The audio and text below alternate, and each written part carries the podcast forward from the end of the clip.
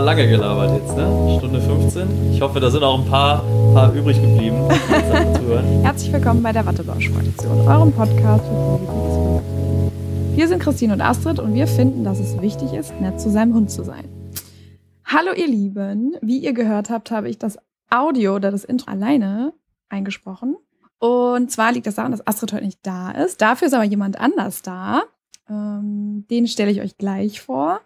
Aber vielleicht einmal kurz zu dem Thema, ähm, ja, welches wir heute behandeln. Und das ist interessant für alle HundetrainerInnen von euch oder alle von euch eigentlich, die selbstständig sind, sich selbstständig machen wollen. Es muss gar nicht unbedingt im Kontext Hund sein. Denn wir haben heute jemanden da, der uns ein bisschen erzählt, ja, wie ist das eigentlich mit dem Thema Selbstständigkeit? Was gibt's da so für Risiken? Was braucht man so für Kompetenzen, um selbstständig zu sein? Wie ist das eigentlich alles so? Weil das ist ja immer schon so ein Schritt, den man geht mit der Selbstständigkeit, der vielleicht ein bisschen beängstigend ist. Und wir wollen euch die Angst heute so ein bisschen nehmen. Und zwar interviewe ich dafür heute Sebastian Steinmeier. Ich weiß nicht, ob ihr es am Nachnamen vielleicht erkennt. Das ist nämlich mein Bruder. Und der ist Gründer von Millennials Digital Design und der Handball-Lifestyle-Marke Nahtstelle. Seine Aufgaben liegen vor allem im Bereich der digitalen Beratung von Kundinnen und strategischen Entwicklung von digitalen Businessmodellen. So. Das klingt jetzt alles super fancy. Aber erstmal, hi Basti, schön, dass du da bist. Wie geht's dir? Hallo, hi, hi. Schöne Intro hast du gemacht. Freut mich. Selten gehört, dass du mich so mal vorstellst, aber schön, das auch mal zu hören. Ähm, ja, mir geht's, mir geht's soweit ganz gut. Äh, ich hoffe dir auch. Ja, klar. Ich äh, finde es auch spannend, dich so mal vorzustellen eigentlich. Weil sonst ist ich freue mich auch auf jeden Fall darauf. Ich habe mich sehr gefreut, als du mich letztens gefragt hast, ob ich nicht einfach mal spontan dabei sein möchte. Hat mich sehr gefreut. Ähm, auf jeden Fall bin ich dabei. Und ja, diese Situation hatten wir zwei zwar noch nie vorher, aber ist mal interessant, ist mal was Neues, ganz spannend. genau, ein Geschwisterinterview heute. Ähm, genau, so ist es. Genau, ich habe ja eben gerade schon gesagt, die Einführung war vielleicht ein bisschen fancy, weil vielleicht für branchenfremde Menschen ist es ein bisschen abstrakt, so die ganzen Begriffe ähm, digitale Beratung, strategische Entwicklung von digitalen Businessmodellen. Das ist ja vielleicht sind so Begriffe, die man so jetzt nicht ständig hört. Vielleicht kannst du für uns noch mal kurz herunterbrechen, was deine beiden Unternehmungen, die ich gerade äh, genannt habe, genau tun und was deine Aufgaben dort sind. Ist nämlich sehr spannend, finde ich. Na klar, mache ich. Also das hört sich natürlich alles immer super kompliziert an oder irgendwie so voll fancy, wie du es gerade schon gesagt hattest. Aber im Endeffekt ist es das nicht. Es ist, also ich habe zwei Unternehmen, das ist richtig. Ähm, eigentlich habe ich nur ein Unternehmen in der Hauptverantwortung. In dem anderen Unternehmen ist eher so eine Art Zeithassel, würde ich mal nennen. Also eher so ein nebenberufliches Thema, an dem ich jetzt auch noch nicht so wirklich äh, dran verdiene, aber es macht halt super viel Spaß. Es, ähm, aber kommen wir erstmal zu meinem eigentlichen Hauptjob und zwar ist das meine eigene Digitalagentur, die ich zusammen mit meinem besten Kumpel vor sehr langer Zeit äh, gegründet habe. Boah, wie alt wart ihr da? Ich weiß ähm, noch. Allerersten, bei der allerersten Gründung waren wir 18 tatsächlich. Beziehungsweise ich war noch 17 und ähm, da sind wir noch in Herford, sind wir zusammen in das, äh, was war das, irgend so ein Amt gegangen und mussten dann noch einen äh, Sonderantrag stellen, dass ich als Minderjähriger doch ein Unternehmen gründen darf. Hat dann am Ende leider nicht geklappt. Also hatte Jonas, äh, mein Kumpel, halt die, die äh, Ehre, das Unternehmen zuerst alleine zu gründen. Ich bin dann halt ein halbes Jahr später nachgerutscht. Das war aber damals wirklich noch ein reines Hobbyprojekt. Da haben wir auch nicht wirklich, da haben wir uns ein kleines Taschengeld dazu verdient, ein paar Flyer gestaltet und irgendwelche kleinen Websites gebaut.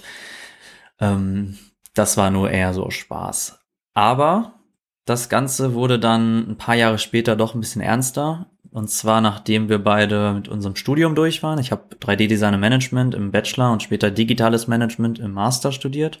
Als wir das dann fertig hatten, haben wir gesagt, wie war das nochmal damals? Ähm, hast, hast du Bock, dich jetzt irgendwo zu bewerben oder wollen wir nochmal überlegen, ob wir das Ganze selbstständig aufbauen? Und eigentlich hat das immer super geklappt. Wir hatten dann auch Unterstützung durch äh, unseren äh, Freund und Mitarbeiter Lars, der dann relativ schnell auch dazugekommen ist zum Unternehmen und wir dann als Dreiergespann versucht haben, die ersten ähm, Projekte anzugehen. Genau. Also um es kurz zusammenzufassen, Millennials Digital Design heißt, das Unternehmen. Wir beraten Unternehmen dabei, digitale Lösungen für sich zu finden, bis hin dazu, ihr Geschäftsmodell zu digitalisieren. Einfach gesagt, ähm, anstatt das Ganze in einem Laden zu verkaufen, verkaufen wir es über einen Online-Shop. Das ist jetzt eine einfache Lösung. Es gibt da natürlich auch kompliziertere Sachen, Buchungsmöglichkeiten, andere Ideen, die irgendwie digital besser funktionieren, ähm, sei es auch nur digitales Recruiting oder ähm, ja, digitale Markterschließung, das ist alles noch so ein bisschen äh, Teil davon, aber wir beraten auf jeden Fall Unternehmen darin, diesen Weg zu gehen, damit sie nicht alleine dastehen. Im nächsten Schritt entwickeln wir auch dann dementsprechend den Kanal, über das das halt ähm, erfolgen soll, also ein, als Beispiel die Website oder den Online-Shop. Und im dritten Schritt ähm, werden wir das Ganze auch noch vermarkten. Das heißt, wir helfen, unterstützen die Unternehmen dabei, dass ihr Geschäftsmodell, was sie jetzt aufgebaut haben, was auch jetzt funktioniert, bestenfalls, dass das auch ähm, zu bestimmten Traffic äh, führt und dann halt auch bestimmte Menschen das Ganze sehen, die richtige Zielgruppe darauf aufmerksam wird und dann das Ganze natürlich auch äh, die Dienstleistung oder das Produkt am Ende kaufen wollen. Das ist dann auch der nächste Schritt. In dem Fall betreuen wir halt Unternehmen dabei von der ersten, vom ersten Schritt bis zum letzten Schritt ihr digitales Business aufzubauen. Und das zweite Projekt, Nahtstelle, das ist ein, äh, du siehst es jetzt zwar, die Hörer und ja. Hörerinnen leider nicht, ähm, aber ich habe gerade ein T-Shirt von unserer Eigenmarke an, von Nahtstelle. Ähm, das ist ein Leidenschaftsprojekt zwischen ähm, Freunden von mir ähm, und das Ganze hat gestartet in so einer, in einer, in einer gemeinschaftlichen Leidenschaft und zwar dem Handballsport. Im Handballsport haben wir uns alle so kennengelernt oder mehr oder weniger darüber kennengelernt und haben irgendwann uns gedacht, meine Güte, es gibt so coole Klamotten für Fußballer, so coole Klamotten für andere Sporten, Sportarten. Und dann kommen wir Handballer immer mit diesem blöden weißen Streifen von Hummel an. man kennt sie, man das, kennt sie. Äh, man, man kennt sie, meistens zumindest. Und das kann doch so nicht angehen. Wir brauchen da was Neues, Cooles. Und dann haben wir angefangen, halt selber Mode zu entwickeln, haben Produktdesigner mit an Bord geholt und ja, haben das einfach mal selber gemacht. Und jetzt trage ich meinen eigenen Stuff. Ich bin sehr glücklich damit. Es, es läuft ganz gut an. Und äh, auch wenn es ein Hobby ist, ist es halt irgendwie auch eine Berufung, die man da weiterführen kann. Ja, ich trage da euren Stuff auch voll gerne, auch wenn ich keine Handballerin bin. ähm, auch wenn die Ziele Ja, ich habe es natürlich schon wie so ein Virus bei uns in der Familie und im weiteren Kreise versucht, äh, publik zu machen, das genau. Ganze. Aber mit Erfolg, wir sind alle äh, Fans. Und ähm, da sieht man ja auch, dass du quasi nicht nur in einer Branche tätig bist, sondern Modebranche ist ja dann wieder nochmal komplett was anderes. Klar, vielleicht bist du da mal in Berührung gekommen mit durch Kunden oder Kundinnen oder so. Aber ähm, ja, einfach zeigt ja auch wieder, dass man eben nicht nur immer in, innerhalb einer Branche selbstständig sein muss, sondern eben auch, wenn man einfach Bock auf was anderes hat, ähm, dann sagen kann, weißt du was, scheiß drauf, ich mache halt jetzt äh, Handballmode. Genau so ist es. genau so ist es. Und ich glaube, man sollte sich da auch nicht irgendwie limitieren und behaupten, nur weil ich das jetzt studiert habe, dürfte ich jetzt was anderes nicht machen. Ja. Ähm, ich habe ich hab einen Bekannten, der hat äh, Ingenieurwesen studiert und jetzt äh, entwickelt er irgendwelche veganen äh, Lebensmittel für und verkauft die bei Rewe und Edeka. Also woher auch immer die Leidenschaft dazu kam, es hat funktioniert und es, warum nicht? Ja, definitiv. Wir HundetrainerInnen kennen das ja auch immer ganz gut. Wir haben meistens vorher auch alle noch irgendwas anderes gemacht. Ähm, und dann sind wir irgendwann zu selbstständig gekommen. Apropos, wie, warum hast du dich eigentlich dazu entschieden, selbstständig zu werden? Du hast ja gesagt, irgendwie nach dem Studium wart ihr an so einem Punkt, wo ihr gedacht habt, naja, bewerben wir uns jetzt irgendwie oder äh, trauen wir uns das jetzt einfach mal mit der Selbstständigkeit? Ein bisschen hast du ja schon erzählt. Es fing so mit 17 an oder so. Vielleicht kannst du uns da noch mal so einen Überblick zur Geschichte deiner Selbstständigkeit erzählen.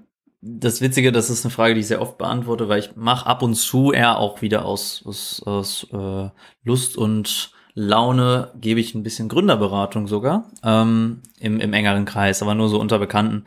Und da wird mir auch oft die Frage gestellt, warum ich denn jetzt, warum ich denn selbstständig bin. Was ich da auf jeden Fall sagen kann, ich hatte natürlich die, die äh, Möglichkeit durch unsere Eltern, wie du ja auch weißt, die uns, äh, die selber auch selbstständig sind, uns dann einfach mal gezeigt haben, dass funktioniert. Also ja. dieser Weg, den man gehen kann, der funktioniert. Und das ist natürlich ein Riesending. Also man hat von Anfang an eine offene Tür, man kann diese Tür gehen und äh, wird keinem Weg irgendwie gezwungen, in einen bestimmten Weg gehen zu müssen denke, das ist schon ein Riesenpunkt.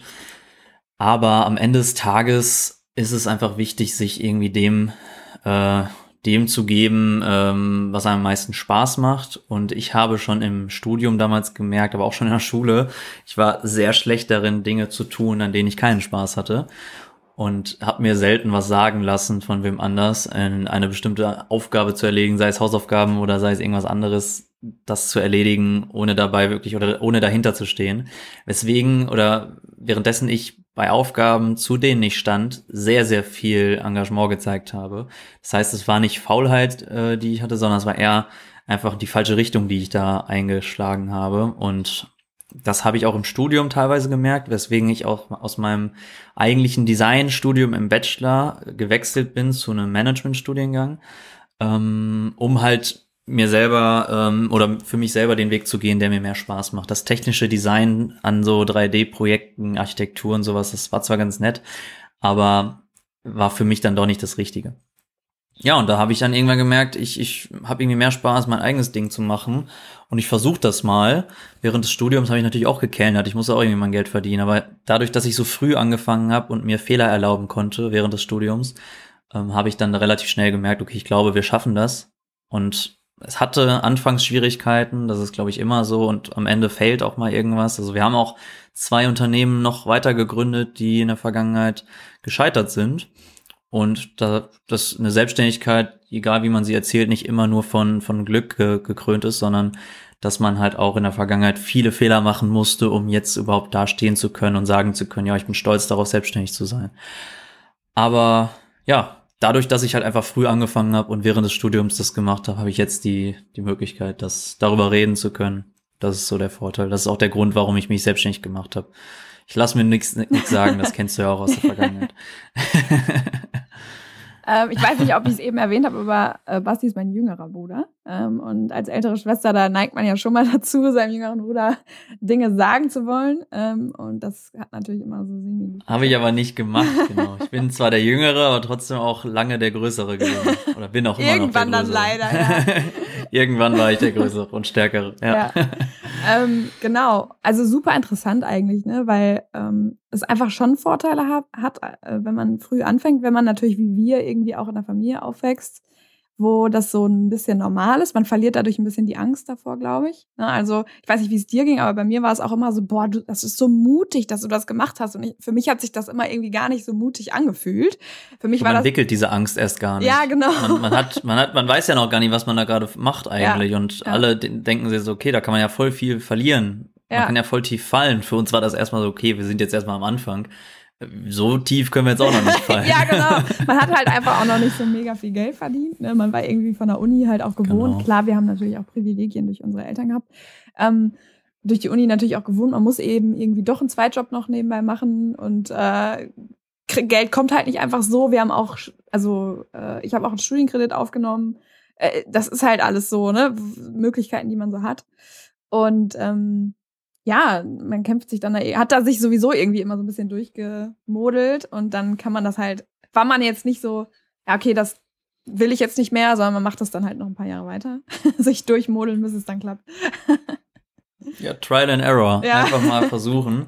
Fehler machen ist das Wichtigste, was du machen kannst, also zumindest daraus zu lernen. Ja. Und ich denke, selbstständig sein kann jeder, auch egal wann. Also jetzt reden wir davon, dass wir relativ früh angefangen haben. Das ist natürlich ein schönes Privileg, dadurch, dass ein Fehler nicht so zu einer großen Strafe geführt hat mhm. für uns. Ähm, nichtsdestotrotz kann man auch mit mit 55 noch äh, versuchen, sich selbstständig zu machen. Nicht, also gerade deswegen, weil man halt auch sehr viel Erfahrung schon mitbringt. Wir ja. haben natürlich viele, viele Fehler gemacht, weil wir viel Dinge getan haben oder versucht haben, die wir gar nicht wussten. Ja. Das ist natürlich im höheren Alter äh, nicht ähnlich, sondern das ist anders. Und wenn man jetzt mal sich so ein paar Statistiken anguckt, das hole ich gerne mal dazu, um das zu belegen. Ich glaube, der, der erfolgreichste oder Durchschnittsgründer in Deutschland mit erfolgreichen Unternehmen ist, glaube ich, im Alter von 55, wenn ich mich nicht täusche. Heißt, für alle Gründer und Gründerinnen unter 50, fangt ruhig noch an. Ihr habt äh, noch ein paar Jahre Zeit dafür, denn der Durchschnitt ist relativ alt. Das zeigt halt auch, dass viele Gründer und Gründerinnen erst nach dem Job, also wenn sie schon einen sehr erfolgreichen Job hatten, irgendwann sich überlegen, jetzt mache ich was eigenes, teilweise kurz vor der Rente oder noch während der Rente sich selbstständig machen. ähm, weil man halt auch auf einen riesigen Erfahrungsschatz, auf ein großes Netzwerk und auf äh, natürlich auch eine kleine finanzielle Unterstützung aufbauen kann. Und dadurch ist die Selbstständigkeit wirklich viel, viel einfacher. Das gerade diese finanzielle Unterstützung, die hatten wir natürlich eher weniger, wie du gerade sagst. Wir haben beide einen äh, Studienkredit aufgenommen, den wir dann auch erstmal noch abbezahlen mussten, mhm. äh, beziehungsweise bis heute noch abbezahlen. Ja. Und, und dann hei das heißt dann ja auch irgendwann, okay, wir müssen jetzt so ein bisschen Geld muss man schon verdienen. Wir haben jetzt kein Investment zur Verfügung. Äh, ja, und da denke ich halt, eine Selbstständigkeit selber ist, ist, es sieht immer so aus, als wäre es so ein riesiger Berg von Arbeit und Mut und sonst irgendwas, aber ich denke, wenn man genug Erfahrung mitbringt und äh, sich genau der Kernkompetenz hinzuzieht oder halt auch der eigentlichen Leidenschaft, dann ist es gar nicht so anstrengend oder schwer oder risikoreich, weil man hat es ja selber in der Hand. Ja. Das Risiko erzeugt man nur durch seine eigene Leistung. Und ähm, ich denke mal, wenn man es selbst in der Hand hat und da Bock drauf hat, dann zieht man das halt auch durch. Definitiv, auf jeden Fall. Und ähm, jetzt haben natürlich nicht alle, wie wir, diese Angst nicht entwickelt. Ne? Also es gibt ja einige, die äh, sicherlich Angst davor haben, vor allem wenn man in einem sicheren Job ist, vielleicht noch so mittendrin gerade, man hat vielleicht noch Kinder irgendwie und äh, andere Aufgaben und so. Aber was würdest du jetzt sagen, was sind so menschliche Kompetenzen oder Persönlichkeitsmerkmale, die deiner Meinung nach hilfreich sein können, äh, wenn man selbstständig ist? Ich glaube, in Deutschland ist natürlich das Thema Risiko sehr groß, dass man, glaube ich, also ich hatte damals in meiner Masterarbeit eine ähm, große, große äh, Umfragen getätigt zwischen Gründerinnen und Gründern in Amerika, also im Silicon Valley und in Deutschland. Und was man da gesehen hat, ist ganz klar, die Risikobereitschaft in Amerika ist viel, viel höher. Das heißt, man mhm. fängt ein Projekt an, man, man verliert. Man fängt noch ein Projekt an, man hat schon wieder verloren. Man fängt noch ein Projekt und noch ein Projekt und noch ein Projekt an. Und trotzdem geht man immer wieder dieses Risiko ein, am Ende auf der Straße zu sitzen. Blöd gesagt, aber die Amis, die können das irgendwie, die machen das und mhm. die gehen das Risiko ein. Und das führt natürlich dazu, ähm, dass man auch schneller zu einem großen Erfolg kommen kann wir sollten natürlich nie das Risiko außer, außer Acht lassen, aber ähm, das kann dazu führen, dass man doch schon sehr schnell in diese, äh, in diese Selbstständigkeit reinrutschen kann und da auch seinen Erfolg mitzieht. Heißt im Endeffekt, man sollte Risikobereitschaft mitbringen, man sollte ein bisschen Mut mitbringen, man sollte aber auch hauptsächlich seinen Wert kennen. Ich glaube, das ist für mich das mm, Allerwichtigste, das denn, ja. denn viele ich habe schon ganz oft so einen Satz gehört wie, ähm, ich würde gerne gründen, aber ich weiß noch nicht was. Mhm. Oder beziehungsweise ich glaube auch nicht, dass das, was ich hier vorhab, dass das jetzt irgendwie jemand haben möchte oder sowas. Klar, also man sollte das Ganze natürlich auch ein bisschen Wissenschaftlich angehen bedeutet, such dir ein Problem in der Gesellschaft und versuch das Problem zu lösen, biete eine Dienstleistung oder ein Produkt dafür an, um dann halt genau äh, diesen Menschen das Problem zu lösen. Dafür sind Menschen auch bereit, was zu zahlen. Genauso kann man auch anhand der Blue Ocean Strategie ähm, etwas Neues schaffen, was die Leute wollen, was die noch vorher gar nicht kannten. Ähm, da gibt es verschiedene Möglichkeiten. Aber am wichtigsten ist, kenn selber deinen Wert. Also hast du vielleicht studiert oder hast du eine Ausbildung gemacht oder hast du irgendwelche YouTube-Workshops mitgemacht oder so. Das reicht ja am Ende schon. Weißt du auf jeden Fall, hast du mehr Wissen oder kannst auf mehr Wissen zugreifen als viele andere.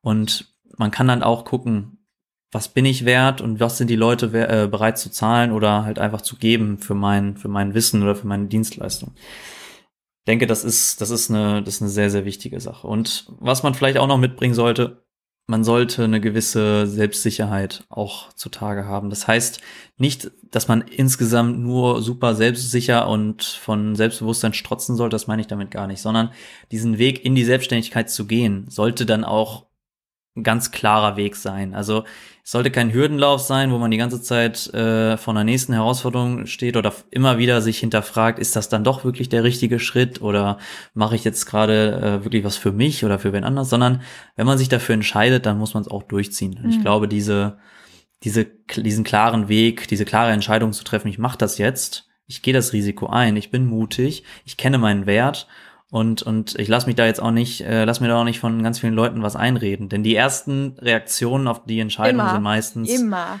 Du kennst es selber, du kennst ja. es selber. Die meisten ersten Reaktionen sind immer so, hm, bist du sicher? Ja.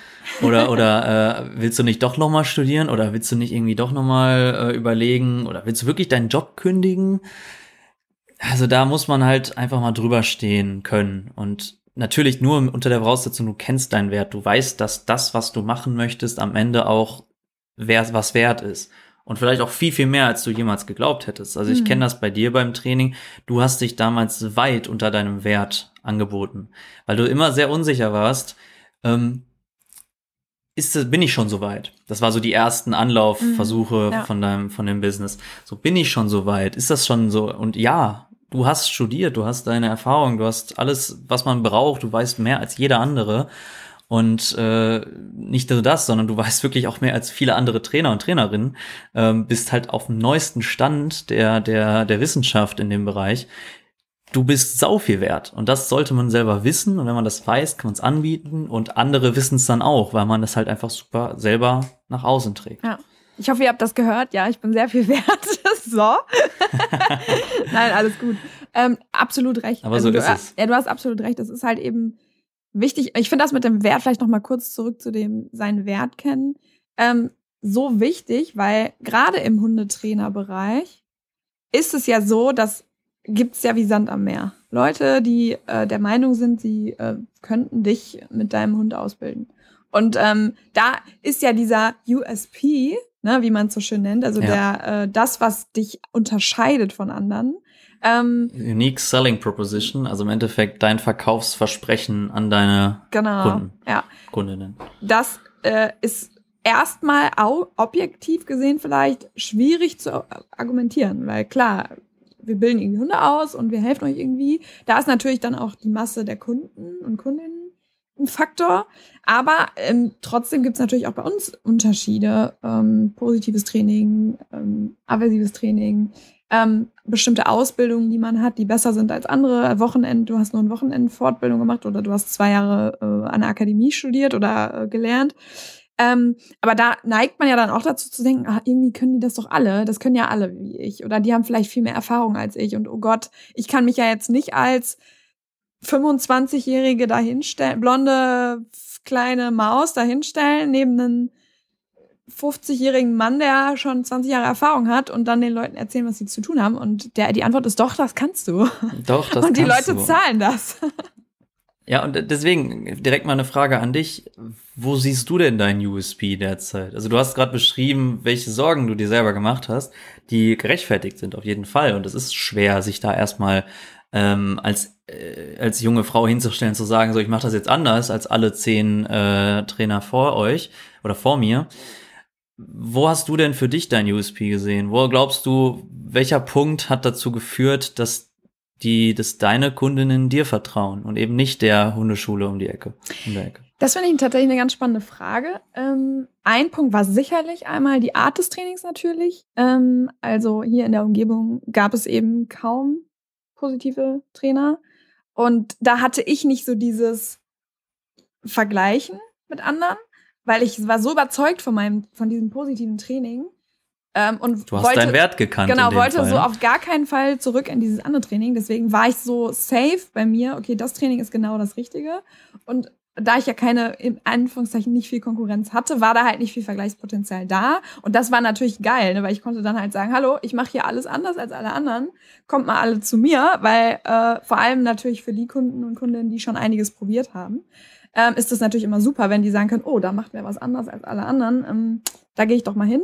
Und das Zweite, was ich aber jetzt tatsächlich erst kürzlich gelernt habe, von als Feedback von Kundinnen und Kunden, war verständnisvoll also, dass ich extrem Empathie. Empath empathisch bin. Und das war mir so nicht bewusst, weil also viele haben so dieses Feedback gegeben, viele TrainerInnen sind so, die schreiben dir was vor, du bist schuld, du bist der das Schlimme ähm, und so weiter. Und selten so, ey, ganz ehrlich, ich habe das gleiche Problem, ich verstehe das. Das ist Kacke gerade. Ne? Und wir sind gerade in einer beschissenen Situation. Wir müssen da jetzt irgendwie zusammen raus. Und das war noch so das, was ich jetzt gelernt habe, wo, was ich sehr schön finde tatsächlich, ähm, dass Kundinnen und Kunden das so empfinden. Ja. Ich finde es schön, dass du es sagst. Das ist, das ist nämlich, denn das hätte ich jetzt auch geraten, wenn man jetzt nochmal einen, einen, einen Ratschlag oder so in die Runde werfen möchte. Es ist nicht immer nur die faktische Leistung, die man verkauft, sondern gerade in der Dienstleistung, im Service, ist es halt auch die, ähm, die Empathie, die man mitbringt, das Verständnis gegenüber der Kunden äh, oder Kundinnen und ähm, da halt auch den Service auf einer anderen Ebene zu leisten. Und gerade in der, in dem Training, äh, was du jetzt zum Beispiel machst, gerade im Training mit Menschen, wo die Menschen auch mal Fehler machen, wo die Menschen auch selber keine Ahnung haben, was sie da überhaupt gerade tun oder was sie tun sollen und völlig überfordert sind, sollte man auch Verständnis dafür haben. Denn wenn man denen einfach nur vorschreibt, vorschreibt, das musst du tun, das musst du tun, das musst du tun, kann es sehr schnell dazu kommen, dass man überfordert ist und dann einfach keine Lust mehr hat. Ja. So und ich, das verbindet man dann sehr schnell auch mit mit äh, schlechter Erfahrung. Das ist, denke ich mal, genau das gleiche wie mit dem Hund. Also man trainiert ja im Endeffekt dann auch diese, diese, ähm, diese Menschen, um sie halt zu verstehen, um ihnen verständlich klar zu machen, warum machen wir das Ganze hier eigentlich? So, was bringt das eigentlich dem Hund? Was bringt das dir? Wozu kann das führen? Und ich denke, Empathie ist dafür dann halt eigentlich einer der, der größten ähm, Erfolgsfaktoren, was ja auch dazu führt, dass sich viele Leute, die die zwar empathisch sind, aber glauben, sie hätten vielleicht nicht diese Leistung, die sie mitbringen könnten, eigentlich genau andersrum denken sollten. Denn es gibt derzeit, es ist vielleicht auch nicht unbedingt das beste Beispiel, es gibt auch sehr viele Berater und Beraterinnen, die sind hauptsächlich empathisch, haben teilweise gar keine Ahnung, wovon sie reden, und war sau erfolgreich mit ihrem ja. Business, weil sie einfach, weil es reicht. Das Verständnis ja. gegenüber den Menschen reicht schon ähm, oftmals. Und ganz gut kann man das vergleichen immer mit der Situation beim Arzt. Und ich glaube, jeder war schon mal beim, beim Hausarzt oh, oder beim Facharzt oh, ja. und hatte das Gefühl, der versteht doch gar nicht mein Problem. So, der mhm. sieht das jetzt alles nur durch die äh, durch die wissenschaftliche Brille und äh, erzählt dir hier irgendwelche von irgendwelchen lateinischen Begriffen und sagt am Ende, das ist das, das hast du und das ist die Lösung dafür. So, nächster bitte. Allerdings gibt es vielleicht auch die eine oder andere Erfahrung mit einem Arzt ähm, oder einer Ärztin, die sehr empathisch gegenüber dir ist, gegenüber deiner, deiner, ähm, was auch immer, Krankheit oder irgendeinem. Ich hatte jetzt zuletzt zum Beispiel mein Bein gebrochen und ich hatte beide Erfahrungen gemacht mit meinen Ärzten. Dementsprechend ähm, fühlt man sich viel, viel besser, fühlt man sich wohler und man ist plötzlich bereit, man würde schon fast gerne Trinkgeld geben. So gut fühlt man sich dabei. so. Das heißt also, so, also ja, runtergebrochen, der USP bist du. Gerade im Dienstleistungsbereich. Ja, bist du als Mensch. Ja. Genau, ja. genau. Gerade im Dienstleistungsbereich, auch bei Produkten. Also mit unserem mit Nahtstelle, da haben wir natürlich einen Online-Shop. Wir haben jetzt nicht die Möglichkeit, da viel auf die Leute einzugehen. Wir kennen die ja gar nicht. Was wir aber machen, wir versuchen, einen hohen Kundenservice zu leisten. Heißt, wir bieten einen Live-Chat direkt an und fragen, ey, hast du Probleme? Wenn es Probleme gibt bei der Bestellung, dann bist nicht du schuld, sondern sind wahrscheinlich wir, die Technik oder irgendwas ist schuld. Ist auch völlig egal. Schreib uns einfach und wir lösen das Problem für dich. Ja, ja. Und genauso ist es, Mann, hast du was Falsches, Falsches bestellt, dann lass uns das irgendwie einigermaßen nachhaltig austauschen oder so. Also wir bieten Service, sehr individuellen Service für unsere Kunden an, so dass wir zum Beispiel auch ähm, in Bezug auf das, was ich eben meinte mit der Retoure, ähm, wir sagen nicht einfach, yo, schick zurück, wir schicken dir was Neues, passt schon, ähm, sondern auch da sagen wir unseren Kunden und Kundinnen, das Retoure, also das Zurückschicken der, der, ähm, der Klamotten, hat natürlich einen negativen Einfluss auf die Nachhaltigkeit. Bedeutet, wenn wir das Ganze nachhaltig auch gut machen wollen und dafür stehen wir mit unserem Unternehmen, dann lass uns doch versuchen, das Ganze irgendwie auszutauschen mit äh, oder versuche es zu verkaufen. Du kriegst einen kleinen Rabatt, wir, wir über, äh, erstatten dir einen kleinen Teil des Preises zurück und dann kaufst du dir einfach mit einem weiteren Rabatt ein neues Produkt oder so. Wir finden eine individuelle Lösung für dich, die sowohl für uns beide als auch für die Umwelt am besten ist. Und ich denke, mit solchen individuellen Sachen kommt man sehr gut an. Ja. Und gerade in, im Hundetraining ist das, ist das so ein krasser USP, den man nicht vergessen sollte. Definitiv. Also Leute, seid empathisch. Seid empathisch. Geht auf eure Kunden und Kundinnen ein. Ähm, jetzt vielleicht die Frage, wo wir eben von Risiko nochmal gesprochen haben, Risikobereitschaft. Würdest du heute immer noch direkt in die Vollselbstständigkeit gehen, weil du bist ja voll selbstständig. Manche sind ja auch nebenberuflich selbstständig. Oder würdest du sagen, ach, vielleicht wäre es sinniger gewesen, so im, auf dem Rückblick eher auf die sichere Schiene zu gehen und zu sagen, ja, ich hätte vielleicht neben dem Job mich selbstständig machen sollen? Oder sagst du, dass es komplett individuell kommt auf den Menschen an? Immer natürlich, wie viel Geld hat man gerade so zur Verfügung, wie sieht die Lebenssituation aus, ne? Aber was wäre so dein, wo du sagst, boah, würde ich heute anders machen oder würde ich nochmal ganz genauso machen? Also was du genau, was du gerade meintest mit, äh, oder fangen wir anders an. Ähm, für Menschen, die gerade in einer, in einem Hauptjob sind, ihren ganz normalen Job äh, ausüben, den würde ich jetzt nicht raten, kündige und fang neu an ja. und gehe in eine Selbstständigkeit. Genau, das wäre die Frage nicht. so ein bisschen. Ja. Das würde ich nicht äh, raten, weil man kennt sich vielleicht teilweise selber noch nicht genu äh, gut genug, um zu wissen, ist das jetzt wirklich das Richtige für mich. Ähm, deswegen, äh, was hast du es gerade angesprochen eigentlich? Die Lösung, die ich da empfehlen würde, ist das sogenannte Moonlighting. Mhm. So nennt sich das zumindest im Silicon Valley. Ähm, bedeutet im Endeffekt, ich arbeite bei Mondlicht. Also nach meinem Job, ich komme nach Hause, ich dusche, ich esse was und dann wird meine Selbstständigkeit angeregt. Natürlich bedeutet das erstmal ein bisschen mehr Aufwand, ein bisschen mehr Stress. Bedeutet, guckt individuell, was ihr machen könnt. Vielleicht könnt ihr ja äh, einen Tag weniger machen, eine vier Tage Woche bei dem, bei dem Hauptjob, dafür dann aber einen Tag in die Selbstständigkeit investieren, langsam ähm, das Ganze äh, mal testen, ausprobieren, ob das was für einen ist. Vielleicht die ersten Kunden schon mal, Kunden und Kundinnen schon mal ähm, akquirieren und sollte das dann irgendwann wirklich Spaß machen, dann würde ich auch irgendwann sagen, okay, jetzt mach jetzt nicht noch einen Tag weniger hier und einen Tag mehr da, sondern dann würde ich auch auf die Vollen gehen und sagen, komm hier, dann geh das Risiko jetzt ein, nimm ein bisschen Geld in die Hand, investiere ein bisschen was in zum Beispiel Marketing, in, in eine eigene Website, in whatever. Auf jeden Fall investiere ein bisschen was, damit das Ganze auch funktioniert und dann gehen die Vollen, wenn es geschafft hast. Wenn du auch merkst, dass es dir Spaß macht. Das ist, glaube ich, ein guter Punkt, weil man neigt ja dann manchmal auch dazu, es zu lange auf vor sich herzuschieben wenn man unsicher ist, weil man die Angst hat, weil man nicht so risikobereit ist, wenn man eher auf Nummer sicher gehen will. Und ich glaube, ab einem gewissen Punkt musst du es halt einfach machen. So, da, da, da hilft dir dann auch keiner mehr, da nimmt dich auch keiner mehr in die Hand, da musst du es halt einfach machen. Setz dir eine Deadline und sag, okay, ab Januar 2023 bin ich in der Selbstständigkeit. Fertig. Genau, so ist es. Also dieses Risiko sollte man dann schon eingehen und wir müssen uns mal überlegen, man muss sich immer ausrechnen, was ist der Worst Case damit man ja. diese Angst auch verliert. Was ist der Worst Case? Der Worst Case ist, dass die Selbstständigkeit nicht funktioniert und ich habe dann zwar nicht den anderen Job, dann versuche ich ihn vielleicht wieder zu bekommen oder hole mir halt einen neuen Job. Ich meine, wir wissen alle, Jobs gibt es derzeit ziemlich viele. Wir, wir ähm, solange wir eine gewisse Ausbildung, eine gewisse akademische oder auch nicht akademische Ausbildung haben und genießen durften, dann bekommen wir alle irgendwo einen Job. Ähm, aber am Ende des Tages ist es natürlich das Risiko auch wert. Denn was kann passieren? Was ist der Best Case? Die Selbstständigkeit funktioniert. Sie ähm, führt dazu, dass du deinen Lebensunterhalt damit äh, bezahlen kannst. Und das einfach mit deiner leidenschaftlichen Berufung. Also das Risiko ist es wert. Der Worst Case immer in Relation zum Best Case. Und dann kann man sich mal ausrechnen, ob es das jetzt wert ist, diesen Schritt zu gehen. Aber du sagst es. Ich glaube, wenn man nie in die Vollen geht, sondern immer das so nebenbei macht und laufen lässt, so als Zeithassel, was ich am Anfang gesagt habe, dann wird man damit niemals so richtig erfolgreich.